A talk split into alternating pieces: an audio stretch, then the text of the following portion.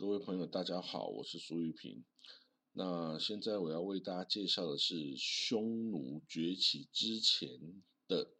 中国北方游牧民族哦，是匈奴崛崛起之前的哦。好，那我们最早最早哦，中国的古籍啊，最早有介绍的北方游牧民族呢是匈域哦，这个匈域。它这个字呢是破音字，看起来呢是荤素的荤，跟呢早餐的那个粥啊，吃粥的那个粥，哦，但是它的读音是熏玉，哦，这个熏玉呢，史史记记载啊，在西元前二零七零年哦，大禹建立了夏王朝，有没有夏禹？那一西元前一六一七年呐。商汤灭夏朝，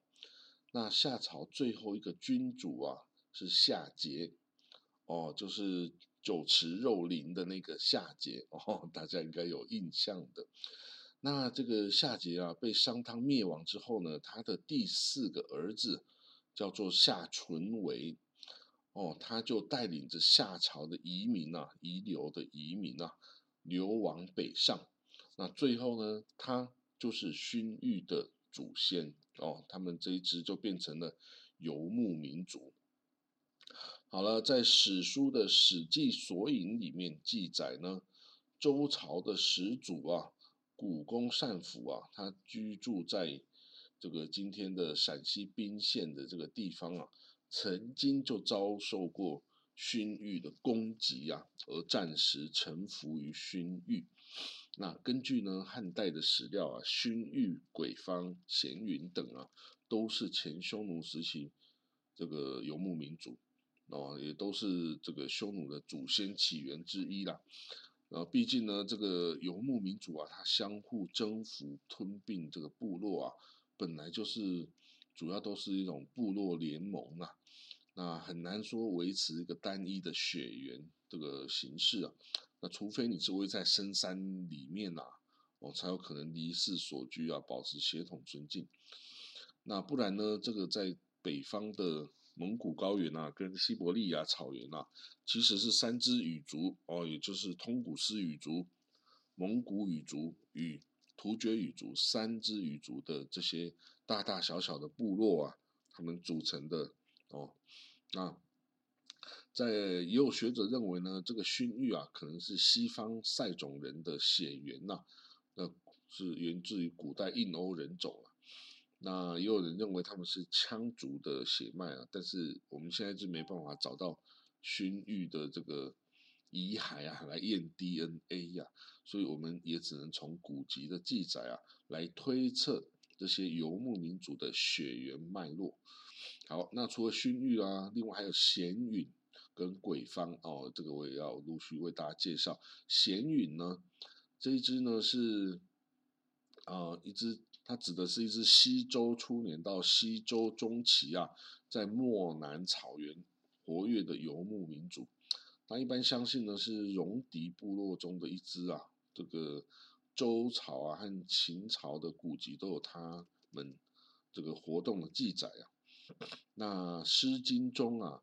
周朝曾经派兵攻打咸允，哦，那西周中期啊，咸允强盛啊，时常南下攻略到关中与河河套地，哦，关中也就是今天的陕西啊，这个长安呐、咸阳啊，这个是关中啊，河套地呢就是那个。呃，黄河百害为利一套的这个哈河套地啊，就银川呐，这个宁夏啊等等这个地方，哦，那时候这个咸云啊南下攻打这个周周朝啊，威胁到这个周朝的疆域啊，周宣王，哦，周宣王他在位时间是西元前八二八到七八二哦年之间呐，曾经命大将尹吉甫北上出击啊，击败咸允。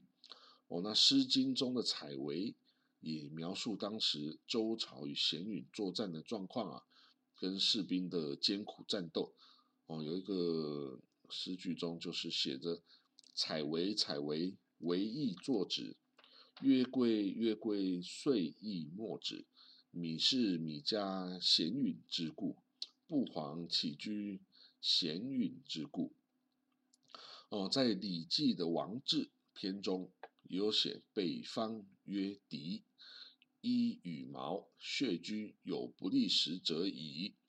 这个讲的是呢，北方游牧民族啊，被称为是狄人，狄就是北狄的狄哦。那穿着的是毛皮制成的衣物，居住在山洞里面。然后他不吃谷类作物啊，不利食者，因为为什么？因为游牧民族吃的是奶制品跟肉啊，他所养的牲畜嘛。到了春秋时期啊，咸允被称为戎狄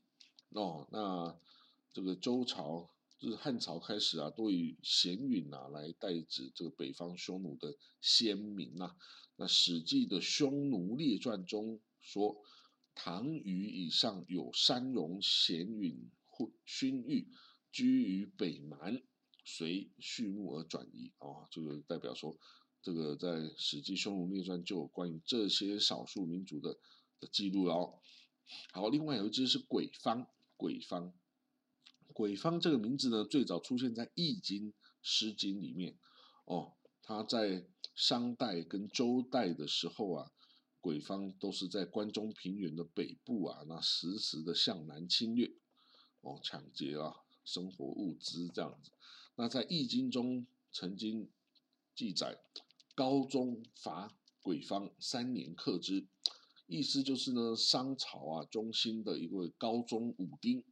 武丁呢是商朝第二十位、第二十三位君王啊，统治的时间是西元前一二五零到一一九二，哦，一二五零到一一九二，他在在位的。时间呐，他曾经派了有名的女将军，就是他的妻子的皇后啊，妇好，率军征伐鬼方，打了三年啊，才成功。哦，所以这个也是很不容易啊。游牧民族跟这个农耕民族的这个战争啊，是永远不会停的。好，那，这个武丁啊，这个商高宗武丁啊，曾经先后征讨了土方。贡方、鸡方、狗方、人方、鬼方等游牧民族，哦，他总共征服了八十一个敌国啊，跟叛乱不朝的方国，哦，那另外呢，也有一位商朝的帝王吴乙，哦，在西元前一一一九年，那派遣了附属的周部族啊，攻打鬼方，那俘获了二十个小王，那周周部族啊。就是后来周朝的祖先呐，也受到商朝的赏赐。好，那到了周朝取代了商朝之后呢，仍然继续鬼方骚扰。哦，周康王二十五年（西元前九百七十九年），他曾派一位诸侯孟，呃孟君啊孟的这个诸侯啊去击败鬼方。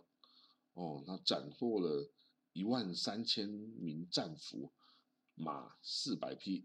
车三十辆，牛三百五十五头，羊二十八头等等。哦，这个战利品丰富啊。那西周末年，周幽王啊为博妲己一笑啊，多次以烽火假警报召诸侯入魏，结果最后啊，西周的首都啊被戎狄鬼方所攻破了。之后的周朝才东迁到洛阳去，哦，所以呢，后来到春秋战国时期啊，鬼方这个名称啊，后来比较少见到了哦，通常就看到是勋玉啊、咸允等等，那最后到了匈奴的时候，就全部被这个打下来了啊，所以一统这个北边，所以我们说，哎，有人说鬼方啊，其实也是后来的呃。春秋时代晋国的怀信九宗啊，那可能就是鬼方的后裔啊。那我们有说呢，来，所以呢，我们看到鬼方、人方等等这些这些，哦，他说鬼方后裔啊，姓怀哦，秦始皇的时代一个丞相怀林就是鬼方的后裔啊。那当然也有人说。鬼方的种族啊，应该是印欧民族哦。印欧就是等于是从这个高加索那边传过来的人种啊。那当然这是需要进一步考古的研究了。那另外呢，哦，我们还有看到有一只叫做三荣啊，三荣这个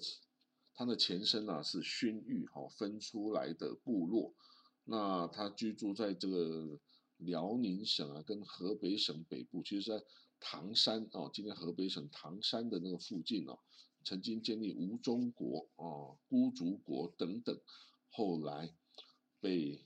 齐桓公啊给消灭了。齐桓公因为就是呃称霸，就是保卫中原文明啊，哈哈，所以这样他就召召集了诸诸侯啊，一起去驱逐这些戎狄的这些邦国。好的，那目前就先介绍到这里，接下来就要讲东湖啊跟匈奴的历史了。好，先到这里，谢谢各位。